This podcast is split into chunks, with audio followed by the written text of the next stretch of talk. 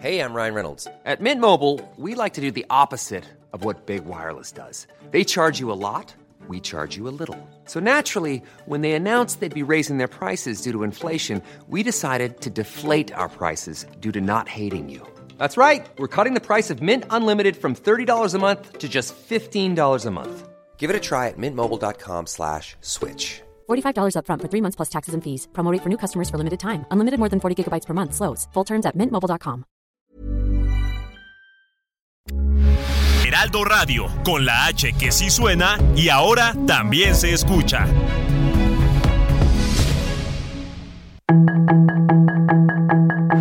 Tarde a tarde, lo que necesitas saber de forma ligera con un tono accesible. Solórzano, el referente informativo.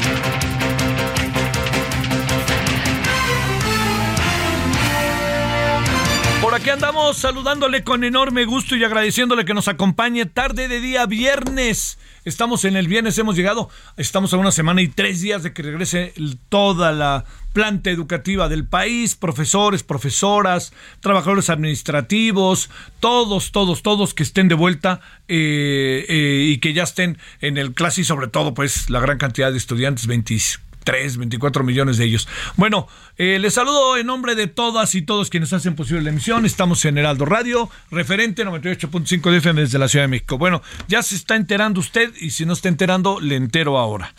Quien fuera Procurador General de la República, Jesús Murillo Caram, fue detenido el día de hoy. Eh, el tema es eh, la desaparición de los 43 estudiantes de la normal Isidro Burgos. Si me pregunta por qué lo detienen, bien a bien no sé, pero intuyo que puede ser desde obstrucción de la justicia hasta algún tipo de falsedad de declaraciones, alguna cosa así. Jesús Murillo Caram no es cualquier personaje de la vida política del país. Eso es muy importante que usted ahora sí que si me permite lo tenga en su radar. Jesús Murillo Caram, entre otras cosas, fue gobernador de Hidalgo, ha sido en diferentes ocasiones diputado, ha sido funcionario, alto funcionario en gobernación, subsecretario de gobernación, ha sido además presidente del Partido Revolucionario Institucional y le diría que ah, cuando asesinaron a Luis Donaldo Colosio, él era él fue uno de los que propuso y que puso por delante el tema de, que fuera Ernesto Cedillo. Es, es un personaje importante. Si quiere, vamos a hacer esta analogía. Es un pez grande en términos de su pasado y de quién es. Eso es lo primero. No, estamos, no están deteniendo a cualquier funcionario de la historia reciente política de México. Eso es lo que me parece muy importante que usted tenga en el asunto. Es oficial su detención si nos atenemos a un tuit, honor a quien honor merece, el que yo lo leí fue de Joaquín López Dóriga, y luego de ahí empezó a, correr por todos lados. Si nos atenemos a que eh, este, la Fiscalía General de la República ha lanzado un tuit, estamos ante un hecho que es un hecho, ¿no? Está detenido. No nos han dicho por qué lo detienen, pero todo indica que lo detienen por el tema de Ayotzinapa. Ese es el asunto. Déjeme decirle algunas ideas, al ratito vamos a hablar del tema a detalle, pero déjeme plantearle algunas ideas respecto a esto. Yo tuve la oportunidad, como en función de mi trabajo, de conversar en diferentes ocasiones con Jesús Murillo Caram, en diferentes ocasiones. Una en su casa, ahí donde lo detuvieron, ¿no? Un día me llamó y me dijo, oye, quiero contarte esto, y platicamos.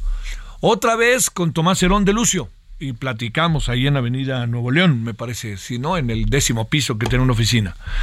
Eh, y yo le conté también, permítame hablar en primera, seguir hablando en primera persona, que a los dos días de lo de Ayotzinapa en Iguala, que esto fue un viernes, sábado, sábado, domingo, el lunes yo ya estaba en Iguala, en la empresa en la que trabajaba.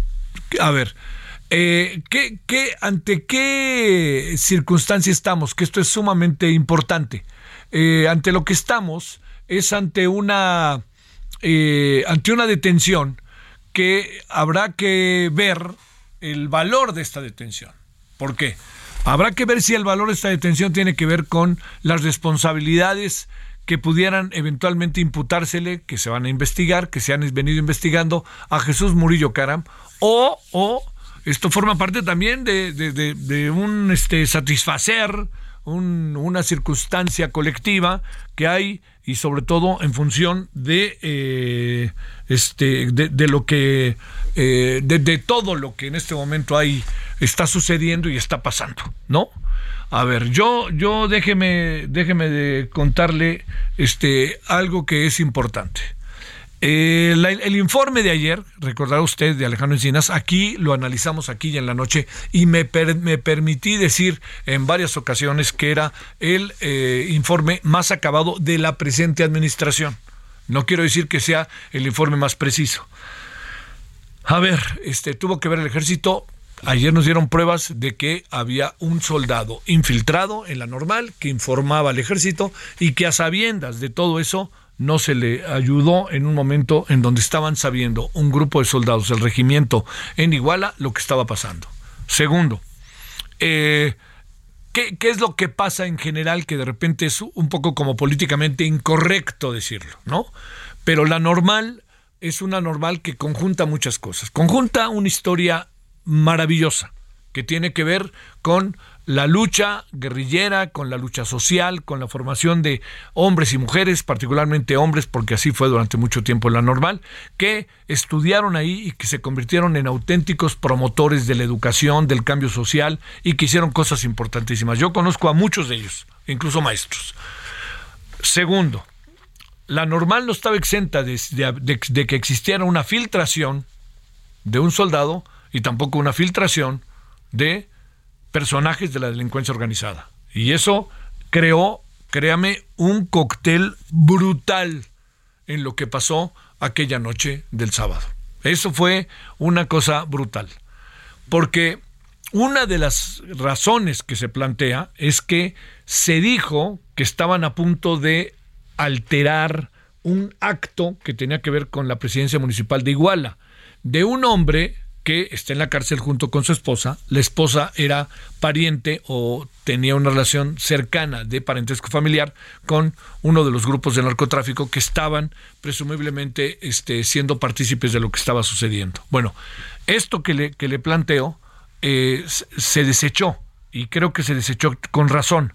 Era raro que estuvieran ahí porque los estudiantes estaban secuestrando camiones, como siempre lo hacen, y habrá que preguntarse si esto está bien, mal o qué, tenemos que pensar de ello, pero estaban secuestrando camiones porque al secuestrar camiones se los iban a llevar a la Ciudad de México para participar de la marcha del 2 de octubre que eh, recuerde 26 de septiembre, 2 de octubre, era sábado, la marcha era creo que el jueves, por ahí así, de la siguiente semana. Se juntaron muchas cosas y luego se juntaron, se juntó una versión. Cuando el señor Murillo Karam dijo que había una verdad histórica, no es que dijera que era la última palabra, que esa es la verdad en términos legales, ¿no? Lo que pasa es que hubo dos cosas ahí que pintaron, que definieron al señor Murillo Caram respecto a este caso. Uno, lo de la verdad histórica, que entiendo que tiene razón de ser al decirlo desde la perspectiva legal, hay una explicación legal sobre ello, pero no era, no era para que lo dijera. Y segundo, que dijera, ya me voy, estoy cansado al final de la conferencia de prensa, que también fue otro factor que uno dice, bueno, ¿por qué no empujaron más otras ideas al respecto? Bueno, cuando le digo esto de, estoy cansado, se debía a que el señor Murillo Caram había estado enfermo y no podía aguantar, llevaba tres horas de pie. Entonces, me parece que fue otro momento, créame, desafortunado del hoy detenido, porque bien, yo se lo dije, bien pudo haber dicho, permítame tantito, me voy a sentar, este, tráigame una silla, no les importa que esté sentado ante ustedes, es que fíjense que estoy, recientemente me enfermé, sigan las preguntas, todas las que quieran, ¿no? Llevaba ya dos horas o tres horas con un auténtico Tommy Daca con la prensa, bastante interesante, ¿eh? Y había pues preguntas que lo señalaban, lo atacaban, y había preguntas que estaban de pechito, como pasa ahora, ¿no? Ahora pasa un poquito más, eso de pechito. Pero al final a lo que voy es que eh, lo más importante es que se haga justicia. Le voy a decir algo que debe de ser muy cuidadoso, muy cuidadosa la autoridad. La Fiscalía no ha demostrado exactamente una actividad profesional de la cual pudiéramos tener plena confianza. Segundo, esta fiscalía está cumplimentando una orden. ¿Qué quiere decir? Alguien le dice dentro del gobierno, oigan, este cuate hizo esto y esto y esto, deténlo. Entonces la fiscalía ve si hay elementos para detenerlo y en su caso lo detiene. Eh, todo indica que Jesús Murillo Caram fue detenido allá en las Lomas donde vive, donde está ahí por, por este, Avenida Reforma, o por Palmas, ahí a una cuadra por ahí de donde está el restaurante La Mansión, por ahí, por ahí vive, creo que a una cuadra, y por ahí lo, ahí lo detuvieron. Bueno, lo que, lo que viene ahora es, habrá que ver primero cuáles son las razones a detalle por la cual lo detienen. Segundo, me sorprende un poco que el señor Murillo Caram no hubiera estado amparado, pero no es Vamos a ver si estaban parados o no. ¿Por qué? Pues porque las cosas en las últimas horas se han venido dando muy contracorriente de los que estuvieron trabajando en la investigación sobre el caso de Ayotzinapa. Entonces, uno tenía que tener una mano adelante y otra atrás, así de sencillo. Vamos a ver si estaban parados o no. Tercero, no puede ser un acto en que se esté satisfaciendo la necesidad de venganza y de que hay que detener a alguien y hay que detener un pez grande. Sería un error gravísimo, porque esto le quitaría fuerza a la propia demanda de las y los las madres y padres de familia y de un grupo que cada vez ha crecido más. Quinto, es muy importante también ver que así como el caso de los 43 se convirtió en un caso absolutamente emblemático, importantísimo para la sociedad, por el manejo, por la impunidad, por todo lo que pasó, ¿sí? Todo ello que le estoy contando, es muy importante también no perder de vista que hay muchos casos que no han tenido el mismo la misma atención mediática que por parte de este gobierno merecerían una mayor atención.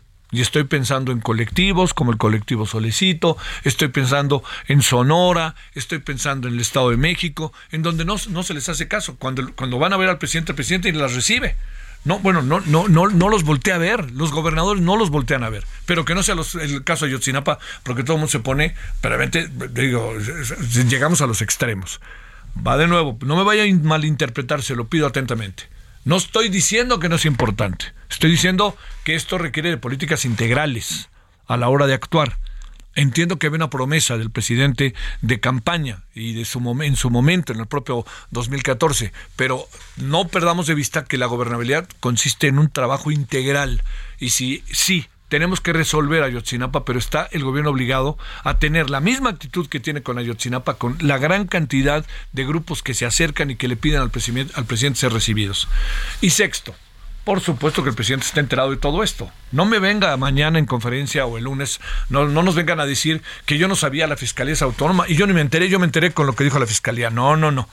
Es una cosa que de este nivel pasa por el presidente y el presidente no es que le ponga palomita, pero el presidente debe de estar enterado y es muy probable que su opinión cuente de, como debe de contar. Y cerraría séptimo, no vaya a ser un distractor que no nos sirve de nada. Todas esas cosas que le he puesto en la mesa, revisémosla una por una. Este, seguramente usted tiene más elementos en casa para o en el coche o donde ande, como para poder abrir más elementos y poder este, tener una opinión más acabada de lo que estamos viviendo. Este es uno de los asuntos que me parece, no tengo la menor duda, eh, este, eh, no tengo la menor duda que este es uno de los asuntos respecto eh, una de las detenciones eh, respecto al caso Ayotzinapa de la desaparición de los 43 estudiantes es el momento, uno de los momentos más climáticos del asunto, porque se está deteniendo a la máxima autoridad que en ese momento estuvo presente y llevó a cabo todo el proceso de investigación con el aval del presidente, por favor, no nos, no nos hagamos. Y entonces con eso yo le diría, esto es algo que ahorita este, seguramente, ahora sí, dirían en mis tiempos más atrás, paren las rotativas, ¿no? O sea, porque eso qué quiere decir, que las rotativas llevan sacando las noticias del día y de repente pasaba algo y paren las rotativas y hay que volver a hacer la primera plana para poner algo. Este es un asunto de paren las rotativas y sí, sin lugar a dudas, es algo profundamente importante. Las explicaciones que su servidor le dio Jesús Murillo Caram, las, lo conté en su momento, lo escribí, hice reportajes y artículos. Las que me dio Tomás eh, Cerón de Lucio, hice reportajes y artículos. No significa que hablar con ellos me hubiera, yo, yo me hubiera persuadido, me hubieran persuadido ellos de alguna versión con la cual yo me pudiera quedar. Para mí hay muchas cosas que siguen estando muy confusas y que pasan. Ahora por primera vez más abiertamente por el ejército, por la policía municipal, por el narcotráfico y por lo que pasaba al interior de la normal. Sé que lo que estoy diciendo es políticamente incorrecto, pero si queremos hablar y tener todos los elementos a la mano, no dejemos de considerar todas estas variables que van poco a poco formando, pues yo diría, este, ayer decía el señor Alejandro Encinas, pasamos de la verdad histórica a la triste verdad. Este, bueno, vamos a esperar tantito. Algo con lo que cierro para irnos con, los, con, otros asuntos que son muy importantes en este día. Algo que le quiero decir también. Este, ayer se le preguntó, ¿está en la línea de investigación el señor eh, Enrique Peña Nieto sobre el caso de Otsinapa? Y el señor Alejandro Encinas dijo, no. O sea, ahí me parece que mandó un mensaje. Yo desde ayer en la noche dije, no él, pero y los que están abajo, la verdad que no imaginé que Murillo Caram. Le diría, no, pues tampoco está uno, no, no, no venga uno aquí de presumido, pero, este, pero era para pensar rápidamente que los que estaban abajo. Detenido Jesús Murillo Caram, ex procurador general de la República, procurador en los tiempos del tema de la desaparición de los 43 estudiantes de la normal Isidro Burgos de Ayotzinapa en Guerrero vámonos con los otros asuntos del día. Solórzano, el referente informativo. En Soriana, compra uno y lleve el segundo al 70% de descuento en todo el cuidado femenino, todo el cuidado bucal Oral B, Crest y Pro, y también en todos los detergentes Ariel y limpiadores fabuloso. Sí, el segundo al 70%. Soriana, la de todos los mexicanos. Agosto 22, aplican restricciones.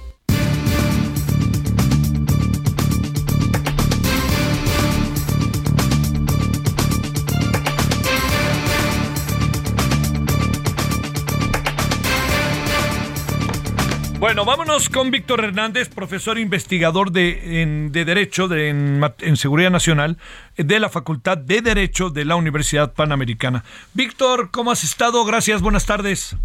Javier, muy buenas tardes, gracias por la invitación. Híjole, no sé por dónde empezar. Eh, a ver, eh, ¿Tienes, ¿Te vas armando una idea de la detención de Murillo Caram o todavía no? Así breve. Sí, eh, la verdad es que es una noticia que de verdad eh, sacude la vida política nacional, eh, sobre todo porque muchos de los hallazgos ahora publicados por el propio gobierno federal confirman lo que en su momento ya apuntaba el grupo eh, interdisciplinario de expertos y que en su momento fueron eh, repudiados, fueron eh, abiertamente rechazados por el gobierno federal. es preocupante además las señalizaciones que hay de la presunta participación del ejército en un contexto en el que se le está entregando todo el poder político y económico a los militares bajo la administración del presidente López Obrador. Ahora, yo también llamaría un poco a la cautela porque estamos en tiempo electoral y una detención no es sinónimo de una tendencia, de una sentencia. Eh, sí es cierto, no podemos olvidar que la mayoría de las cúpulas eh, tanto del presidente Enrique Peña como del presidente Felipe Calderón en materia de seguridad están o investigadas o procesadas eh, y eso nos habla un poco de cómo se hace seguridad en este país, de cómo eh, ya sea por un problema de diseño o por un problema de cultura institucional, nuestras autoridades creen que está justificado pasar por encima de la ley en el proceso de hacerlo cumplir. ¿eh? Y en ese sentido, pues también habría que recordar ahora con estas señalizaciones pues bueno, que tenemos todavía otro personaje que quizás podría arrojar luz sobre Ayotzinapa, eh, el general Cienfuegos Cepeda, ¿no? Que ya lo vemos muy contento saliendo a eventos sociales y gozando de su libertad. Todavía no se cierra ese capítulo y habrá que ver qué otras acciones hay eh, en materia de justicia. A ver, te, digo rápido para que pasemos ya a los otros temas. Eh, la diligencia se llevó sin ningún problema, ya que la misma en su casa, ya que la misma, la misma colaboró con las autoridades sin oponer resistencia. Eh, y se le está acusando de lo siguiente, está fuerte la acusación, ¿eh?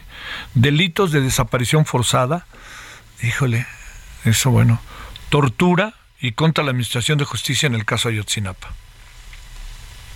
Eh, a ver, hay, hay que entender que uno de los grandes problemas que hay en México al momento de eh, ejercer las facultades del sistema de justicia penal tiene que ver con pues esta cultura que se ha eh, propagado en los ministerios públicos, en las corporaciones policiales, de obtener las confesiones bajo tortura de forma express eh, y en el fondo la, la, verdad histórica fue un intento de responderle rápido a la opinión pública sin que hubiera un trabajo criminalístico de fondo riguroso. Eh, y esto se repite en todos los canales, no es un tema solo de unos cuantos personajes, sino una cultura institucional en las Fuerzas Armadas, en las fiscalías y en las policías.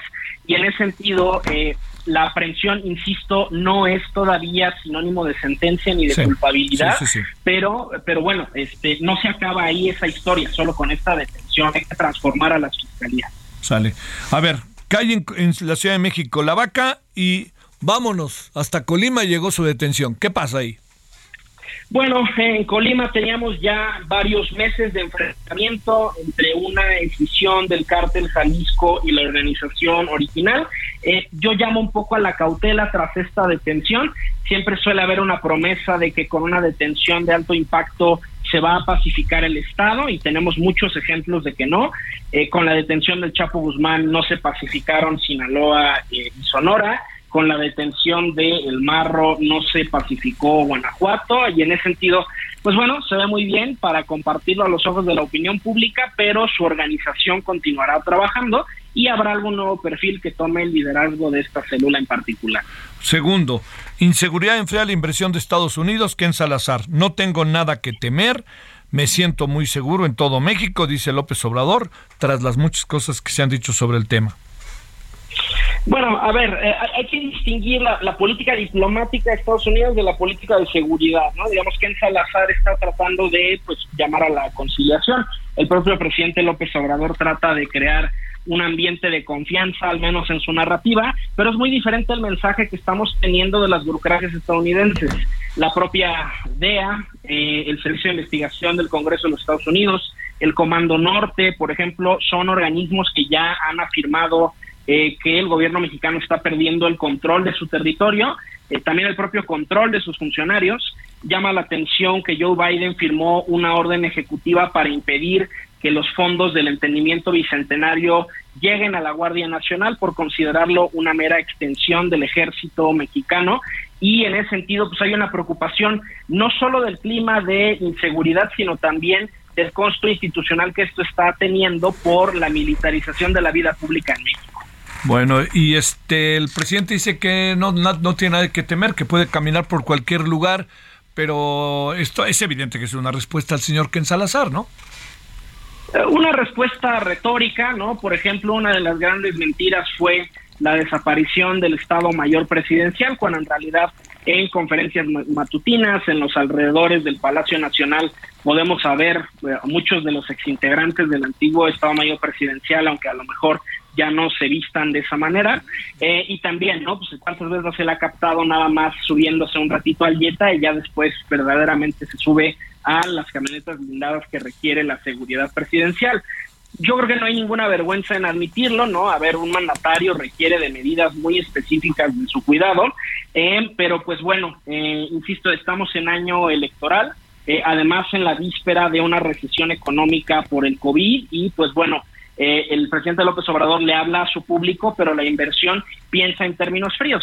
Si en este país se cancelan megaproyectos de un plumazo, sin exámenes técnicos, si se queman fondos en subsidios a las gasolinas, pues por supuesto que no va a ser muy prudente invertir en un país que está al borde de una recesión de ese tamaño. Bueno, te mando un saludo, Víctor. Muchas gracias, como siempre. Gracias, profesor. Javier, muchas gracias. Mi Twitter, arroba arbitrus1805. Sale, gracias. Muy buenas tardes, Víctor.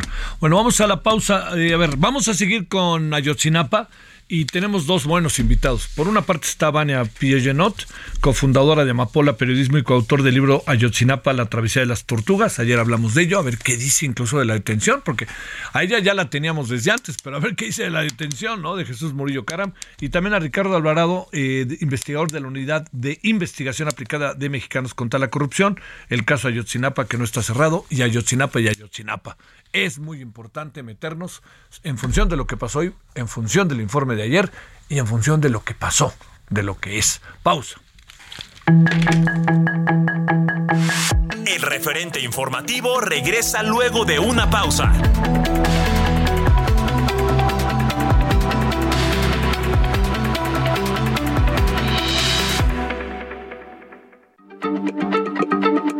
Heraldo Radio, la H se comparte, se ve y ahora también se escucha.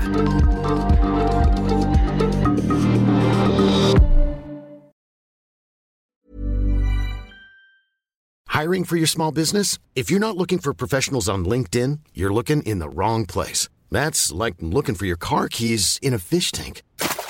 LinkedIn helps you hire professionals you can't find anywhere else, even those who aren't actively searching for a new job but might be open to the perfect role. In a given month, over 70% of LinkedIn users don't even visit other leading job sites. So start looking in the right place. With LinkedIn, you can hire professionals like a professional. Post your free job on linkedin.com slash people today. Heraldo Radio, con la H que sí suena y ahora también se escucha.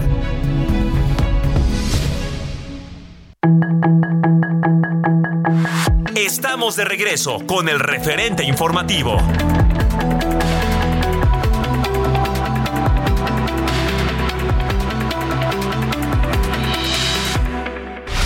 En el referente informativo le presentamos información relevante. La secretaria de Seguridad y Protección Ciudadana, Rosa Isela Rodríguez, dio a conocer que en julio el secuestro disminuyó 81% en relación con enero de 2019 al pasar de 185 a 35 víctimas. Se trata de la cifra más baja de este delito desde que se tiene registro. De igual manera, el delito de feminicidio en México bajó 51.7% respecto al máximo histórico de agosto de 2021. La incidencia delictiva del Fuero Federal tuvo una reducción del 29.3% respecto al inicio de esta administración cuando se cometían 9.062 delitos. Se registraron disturbios y quemas en Colima tras la detención de la vaca. La Fiscalía General de Nayarit localizó a nueve personas tzotziles que se encontraban esclavizadas. Desmantelan red de corrupción en el registro civil de la Ciudad de México.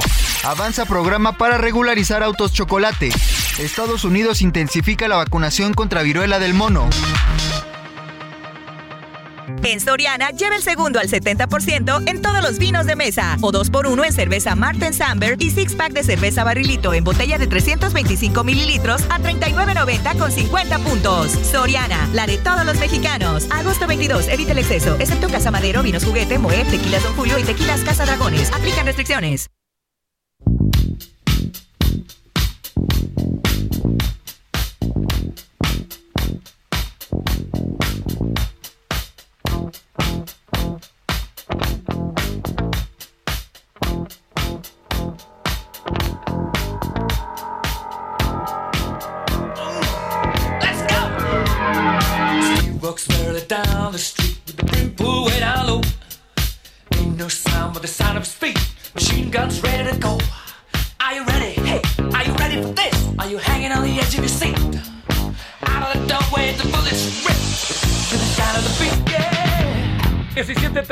17.32 en la hora del centro, hoy metidos eh, de pleno, de lleno, así en el caso Ayotzinapa por el informe de ayer y las cosas que se han acontecido este día.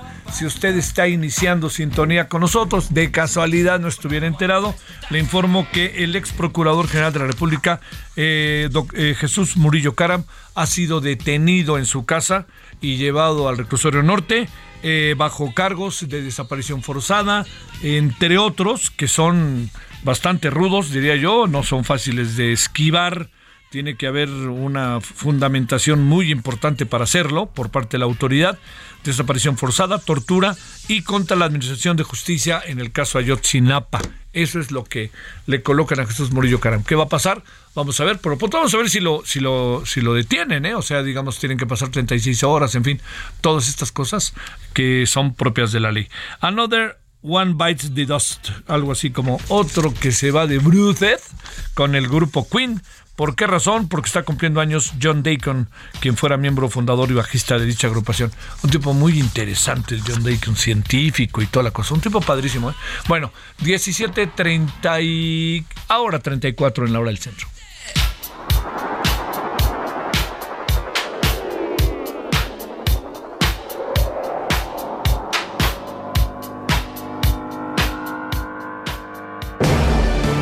Solórzano, el referente informativo.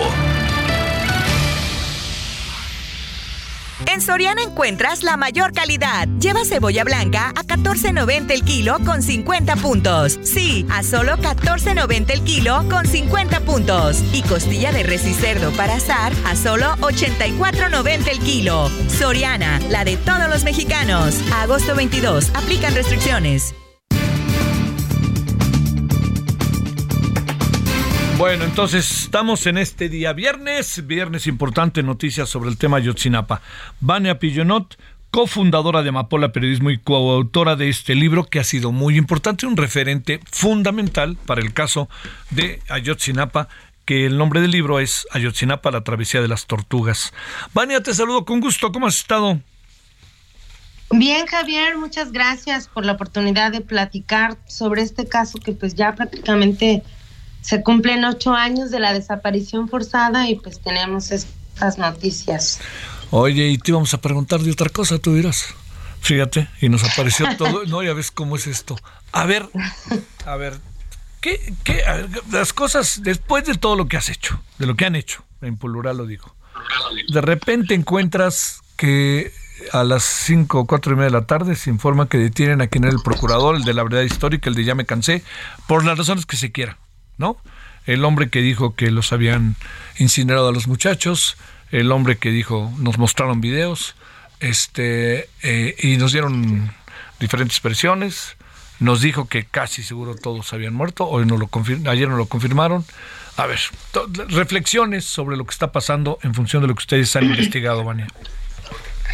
Pues sí, efectivamente creo que es un punto de partida porque pues es la noticia más reciente la detención del ex titular de la entonces Procuraduría General de la República, Jesús Murillo Caram Javier, y que llama la atención eh, los cargos, como tú bien lo anticipabas, pues que no son cualquier cosa, ¿no? Se le acusa de desaparición forzada, tortura y contra la administración de la justicia en el caso Ayotzinapa y que también llama la atención que la captura se da a un día después de que el gobierno de Andrés Manuel da estas conclusiones preliminares, dicen, así lo frasean, sobre la investigación realizada por la Comisión para la Verdad y Acceso a la Justicia, pero que finalmente, pues lo que dijeron ayer, eh, pues en los sentimientos generalizados del movimiento de las madres y los padres, pues es un carpetazo a la investigación y a la búsqueda con vida de los 43 normalistas. Entonces sí estamos ante una serie de acontecimientos a prácticamente nada de los ocho años de esta tragedia que simplifican casi tres mil días de, de, la desaparición de los 43. Y pues bueno, aquí le paro como para seguir reflexionando, pero que sí viene a cuento ante la necesidad de tener eh, pues autores materiales, no nada más, eh, autores, perdón, intelectuales y no nada más materiales y todas estas más de 100 declaraciones que se han tomado, detenciones, etcétera, y pues creo que sí estamos ante un hito del caso Ayotzinapa. a ver, este, elementos que se empiezan a mencionar, ¿no? Las redes como detonadores de opiniones de toda índole, ¿no? No, no les, no voy a ponerlas como ejemplo, pero te diría, a ver, el tema que sale es un distractor. Segundo, pues él no los desapareció. Se parece en algún sentido a las conclusiones de ayer y lo que se planteó hace algunos años. ¿De esto qué piensas? Pues sí, yo creo que son dos puntos de partida, Javier. El, importante, eh, pues el que me parece más relevante, es que ya el gobierno mexicano, a través del subsecretario eh, de Derechos Humanos, Alejandro Encinas, reconozca públicamente en este informe que el involucramiento de las autoridades estatales y municipales y federales y que es un crimen de Estado. Y que además pues ya ponga como otra narrativa a lo que nos vinieron contando durante los últimos años de la verdad histórica.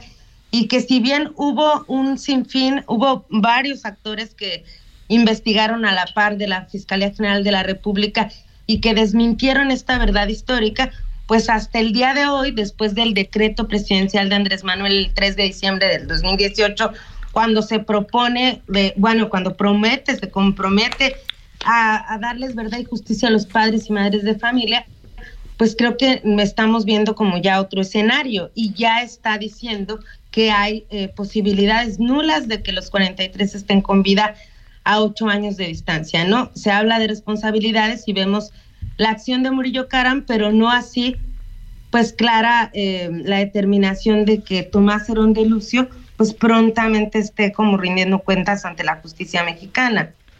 A ver, este, para cerrar y nos metamos, aunque sea un momentito en Segalmex, este, que es un otro asunto que de primer nivel hay que digno para atender.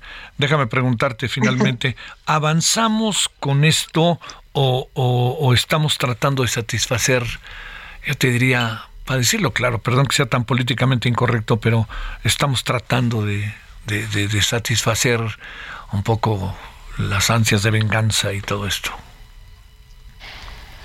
Híjole, pues yo creo que sí me remito a la justicia, ¿no? Y a lo que ha pasado, eh, pues con las enfermedades de los padres y con todo lo que vemos y resuelto, porque aunque esta, eh, este informe se presenta, como bien tú lo dices, como revolcando una serie de documentos, de informes, de recomendaciones que ya habían hecho otros actores, pues simplemente hace como un fact-checking a los errores que hizo la administración de Enrique Peña Nieto y es precisamente lo que no nos lleva a saber una narrativa de verdad de qué fue lo que pasó con los 43 desaparecidos, eh, por qué el Estado mexicano está tan involucrado, las instituciones desde el ejército, la marina, con grupos criminales, sabían por omisión, tenían un estudiante infiltrado que ya además se dice con nombre y apellido en el informe Javier, y porque hasta ahorita eh, la respuesta que se les dan a los padres y a las madres es finalmente eh, pues llevarnos a una materia gris, a otro terreno en el que se va a seguir investigando, en el que se van a seguir gastando recursos materiales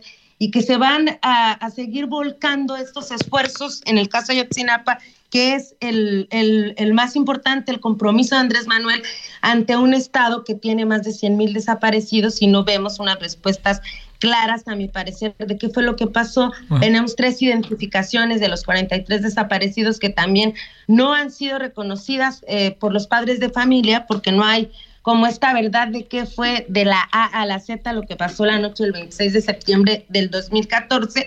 Y ante eso vemos que hay un caso judicializado que no revisa de manera transversal las condiciones estructurales en las que están las familias y la pobreza en el estado de Guerrero y la delincuencia y todo lo que ha venido a ser como una vorágine de violencias, no nada más en Guerrero, sino en el país. Y pues con eso me quedo, ¿no? Yo creo que no tenemos muchas respuestas más allá de todo lo que se presenta como un gran esfuerzo y también como una voluntad política, ¿no? Sí, claro. Oye, a ver, una última sobre el tema. Este, déjame plantearte la, la, las, eh, las cosas que hoy se están dando el informe de ayer, todo esto que estamos, ¿no? En este que, colocó el tema de siempre está entre nosotros, ¿no? Pero colocó el tema como nunca me, parece en los últimos dos o tres años ha aparecido con tanta fuerza, ¿no? Mediática respecto a la, al tema de este Ayotzinapa. Eh, sería este eh, uno de los personajes claves en relación a la impartición de justicia o en cuanto a la instrumentación de lo sucedido. Sí, a mí, a mí me parece fundamental que tengamos una respuesta pronta y clara de cuál fue el seguimiento que hace el ejército, Javier, después de que pues ellos reconocen desde un momento, porque así lo confirma este informe, que mandos militares de la región no realizaron acciones para la protección y búsqueda del soldado Julio César López Patol, sin otra cosa, no hay que criminalizar las condiciones de Julio César, porque si bien ahora se confirma que era un infiltrado en Ayotzinapa, pues también creo que, que ahí nos vamos dos pasitos atrás de a qué aspiran los jóvenes de Guerrero, a ser soldados, sacerdotes o maestros. Y entonces, bueno, pues creo que aquí hay una clave importante de las responsabilidades del ejército y de las respuestas inmediatas sin tanta revisión de archivos y nada más por las pruebas expeditas que hay hasta el momento tendrían que responder para colaborar más de lleno de lo que hemos visto al ejército mexicano hasta el día de hoy a ocho años de distancia. A ver, cierro.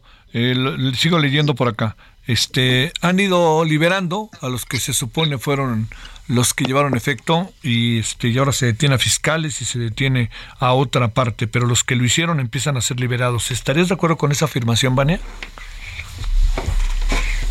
Pues es que sí, apenas eh, vimos este ejemplo en el que el juez libera por falta de elementos a, José Ángel Casarubia Salgado, alias El Mochomo, a quien implicaron en su momento como líder de Guerreros Unidos en el caso Ayotzinapa, y aunque fue recapturado, pues eso es algo que, que nos da como un parámetro de las inconsistencias que hubo en el pasado y que ahora permiten a estos presuntos criminales, así sean responsables o no, pues de tener coartadas legales para salirse de prisiones o tener otro tipo de argumentos legales que, que tener que defender.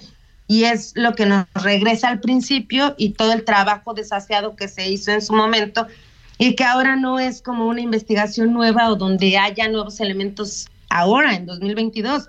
Van a pasar años, van el mismo el mismo Encinas dice hoy que, le parece que no tiene ritmo la, la Fiscalía Especializada para el caso Ayotzinapa y entonces a todo eso nos enfrentamos, ¿no? Perdón la respuesta tan larga, pero creo que vale la pena comenzar eh, pensando en esta complejidad de quienes son detenidos bajo tortura o quien pues en su momento no tuvo las condiciones de derechos humanos necesarias y ahorita están dando esos argumentos y pues que fácilmente pues se pueden ir o, tener simplemente otras condiciones. Sean responsables o no, ¿verdad?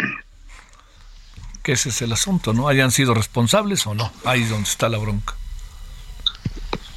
Bueno, sí, pues efectivamente. Bueno, Vania, gracias. Fíjate, fíjate tú que has seguido el caso. Mira, nos tocó entrevistarte sin saber que lo iban a detener, te lo juro. Gracias, no, bueno. gracias, Vania Pillenot. Muchas gracias. Descansen y que, que sigan las noticias. Sale, gracias. 17:46 en la hora del centro. Solórzano, el referente informativo.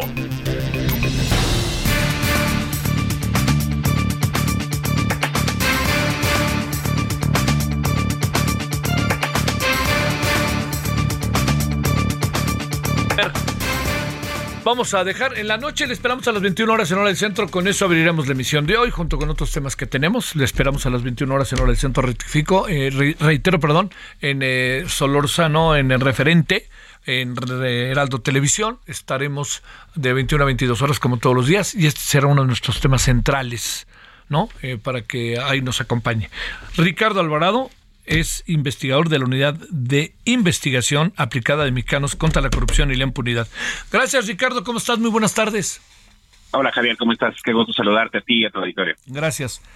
De repente, como que uno no entiende bien por qué hay tanta y tanta información de fraude, corrupción en Segalmes y como si no pasara nada. Ahí sigue mi amigo este Nacho Valle. A ver, cuéntanos. Oye, mi, amigo, mi amigo que quede claro que era sarcasmo, ¿eh? porque no lo conozco. Claro. Eh, eh, mira, sí, la verdad es que perdona, perdona el guayabazo, pero si entras a la página de Mexicanos contra la Corrupción, desde el año pasado, desde enero del 2021, mis colegas periodistas han ido publicando cada vez más y más información conforme han ido descubriendo los escándalos de Segalmex. Yo creo que se trata, hasta donde tenemos ahora documentado, del escándalo de corrupción más grande del sexenio. ¿No? Del, del, que tenemos pruebas contundentes, absolutas y comprobadas, confirmadas ahora por la Secretaría de la Función Pública. No, hay una desviación estimada por algo así como 10 mil millones de pesos, que es más o menos el presupuesto que gasta Segalmex en un año. ¿no? Entonces, todo el presupuesto de un año de Segalmex, de los cuatro que van en este sexenio, se ha ido por completo en, en corrupción. Híjole, oye, ¿y esos, di esos dineros a dónde se van, eh? Pues mira, lo que hemos, lo que han podido detectar mi, mis colegas y conforme han ido avanzando las investigaciones que confirman, por un lado, la unidad de investigación de inteligencia financiera, perdón, eh, la Fiscalía General de la República, la Secretaría de la Función Pública y principalmente la Auditoría Superior de la Federación, confirman que pues como mil millones de estos diez mil que te contaba Ajá. se fueron porque eh, los, los, los guardaron, los escondieron un año en un fideicomiso eh, que para invertir dinero en la bolsa. No, la, Secretaría de Función Pública esta semana dijo que ya habían recuperado ese dinero y que ahora por lo que estaban discutiendo es también por los eh, por los intereses que generaron esas inversiones en la bolsa. Pero tenemos contratos asignados a la compra de granos, a la compra de los costales en los que van los granos, de los que eran de deficiente calidad eh, y que explican en parte por qué hubo cierto desabasto en Chiapas en la mitad de la pandemia, las tarimas en las que tienen que ponerse estos granos cuando son almacenados en bodegas, contratos por parte de Liconza a, empresarios cercanos a los funcionarios que en ese momento estaban en, en, en Segalmex, en Segalmex eh, contratos amañados para eh, precios benéficos de la leche, ¿no? Es decir, un montón de contratos, sobre todo los productos que van dirigidos principalmente a las personas de menos recursos en nuestro país, como están totalmente eh, eh, negociados con los funcionarios y que han ido poco a poco saliendo, ¿no? Tu, tu amigo decías, eh, Ignacio dejó la dirección de Segalmex hace unos meses y solo cambió de secretaría, de la Secretaría de Agricultura a la Secretaría de Gobernación para estar en el instituto que promueve el federalismo en, entre los entre los municipios sin que haya todavía una responsabilidad en su contra, ¿no? A pesar de que la Secretaría de la Función Pública dijo que había 38 eh, denuncias procesándose, pues lo cierto es que solo hay un caso abierto contra una persona, contra el exdirector de finanzas de Segalmex, René Gavira, y es... A ver, a ver, a ver, ¿qué pasó? Espérame tantito, este, Ricardo, te estábamos escuchando muy atentamente y algo sucedió con la llamada. A ver, ahorita mismo lo vemos, déjame ver. A ver, estamos hablando con Ricardo Alvarado, investigador de la Unidad de Investigación Aplicada de Mexicanos contra la Corrupción y la Impunidad, en el caso Segalmex. Este, ahí nos, me, ahí nos, nos quedamos en el momento en que había cambiado de dependencia, pero ahí seguía como si nada. Así es, Javier. O sea, cambió hace unos pocos meses eh, tu amigo de, de la de Secretaría de Agricultura, que es donde está Segalmex, Ajá. a la Secretaría de Gobernación. Eh, sin que hubiera mayores explicaciones ni por parte del presidente ni por parte de los secretarios.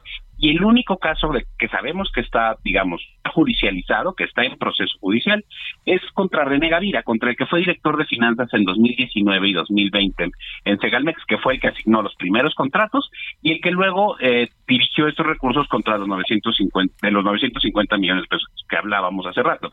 Ahora, él está por un delito francamente menor, por un problema, eh, por, por sus, no, no por el desvío de recursos, sino por su función pública. No, entonces se trata de un proceso chiquito todavía. Entonces, lo que esperamos es que este trabajo que, que anunció la Secretaría de la Función Pública esta semana, pues se traduzca en denuncias más serias para desarmar esta red de corrupción que está ahí metida. Oye, eh, y Ignacio Valle, no pasa nada con él. No hasta donde tenemos información. ¿Quién, ¿Qué responsabilidad presumiblemente podría tener Ignacio Valle en el caso Segalmex? Bien, ahí tenemos el, el clásico problema de corrupción eh, en términos administrativos. Y es que todos sabemos que en la administración pública las órdenes vienen de arriba, pero estas órdenes son informales, no es posible demostrarlas porque no hay un acta, no hay un memo o un correo firmado, tú dale el contrato a mi amigo o pásate, aquí te va mi compadre, por favor, ayúdalo. Eso eso no existe. Y como no podemos demostrarlo, no podemos procesarlo judicialmente. Uh -huh. Lo que sí debemos de tener claro es que es que el exdirector Ignacio Valle claramente tiene una responsabilidad política porque él era el director de Segalmex y se trata de una red de corrupción masiva que alcanza a su ex empleador, ¿no? La Segalmex le tocó Segalmex le tocó contratos a un ex empleador de Uvalle eh, antes de que fuera funcionario público. Entonces, claramente hay un conflicto de intereses y un posible acto de corrupción en eso en el que él lleva mucha responsabilidad política y del que todavía no tenemos claro eh, qué va a pasar. Bueno, este... A ver, te pregunto una cosa, Ricardo. ¿Tú crees que va a pasar algo? Yo creo que, que tiene que pasar algo, Javier, porque se sí se trata del escándalo. O sea, si, si la estafa maestra y la Casa Blanca tuvieron el efecto que tuvieron el sexenio, eh, el sexenio pasado con el presidente Peña Nieto, creo que Segalmex es ese caso para este gobierno, ¿no? E, e, es ese caso de corrupción del que se ha podido documentar muchísima evidencia. Eh, que rara vez pasa en un caso de corrupción. Entonces, sin duda, tiene que pasar algo. Algo se tiene que mover para poder desarmar esa red. ¿Sería de los primeros casos o el primer caso fuerte de corrupción en la presente administración? De los que tengamos este nivel de información, insisto, sí. O sea, a ver, hay otros escándalos, ¿no? Como lo que pasó eh, en, en el DIF o lo que ha pasado en otras secretarías, pero del que tenemos información contundente, confirmada por las autoridades, sí, este es el primer gran caso del que no hay dudas. Oh, bueno, este, eh, pues bueno, vamos a ver. Lo que pasa es que me da la impresión de que el presidente apenas hizo acuse de recibo estos días, ¿no? Después de que esto lleva, ¿qué? Un año y medio. Ustedes han estado denunciándolo. Eh, no es guayabazo, óyeme, la tierra es de quien la trabaja y también la prensa, ¿no? Exactamente. Sí, estoy de acuerdo contigo. Creo que el presidente no ha terminado de dimensionar la gravedad de la red que está pasando, sobre todo por los efectos que tiene en la población. No, o sea, Segalmex ahorita es una pieza clave del PASIC, del, programa de control de la inflación a nivel nacional. Y pues sabemos que Segalmex no está haciendo bien su trabajo. Y creo que eso es preocupante. Te mando un gran saludo, Ricardo Alvarado, y muchas gracias por tu participación este viernes. Gracias a ti, Javier. Hasta luego. Gracias, hasta luego. Bueno, oiga, ya nos vamos. Le esperamos a las 21 horas de la hora del centro. Tenemos varios asuntos, ¿no? Tenemos, sí, tenemos el tema de la detención de Jesús Murillo Caram, ex procurador general de la República, pero tenemos otros temas también, ¿no? Tenemos ah, otros asuntos. ¿Cómo ve que le, Vicente Fox le pide al presidente que todos nos saquemos una foto y el presidente que otra esas como le gustan dice pues nos vemos en Palacio Nacional órale vengan y aquí se sacan la foto bueno nos vemos a las 21 horas en hora del centro. Por lo pronto hay tarde. Pásela bien. Adiós.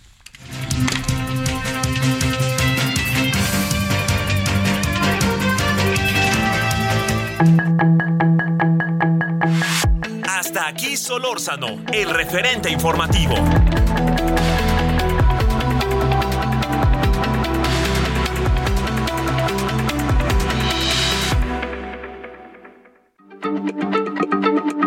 Heraldo Radio, la H se lee, se comparte, se ve y ahora también se escucha.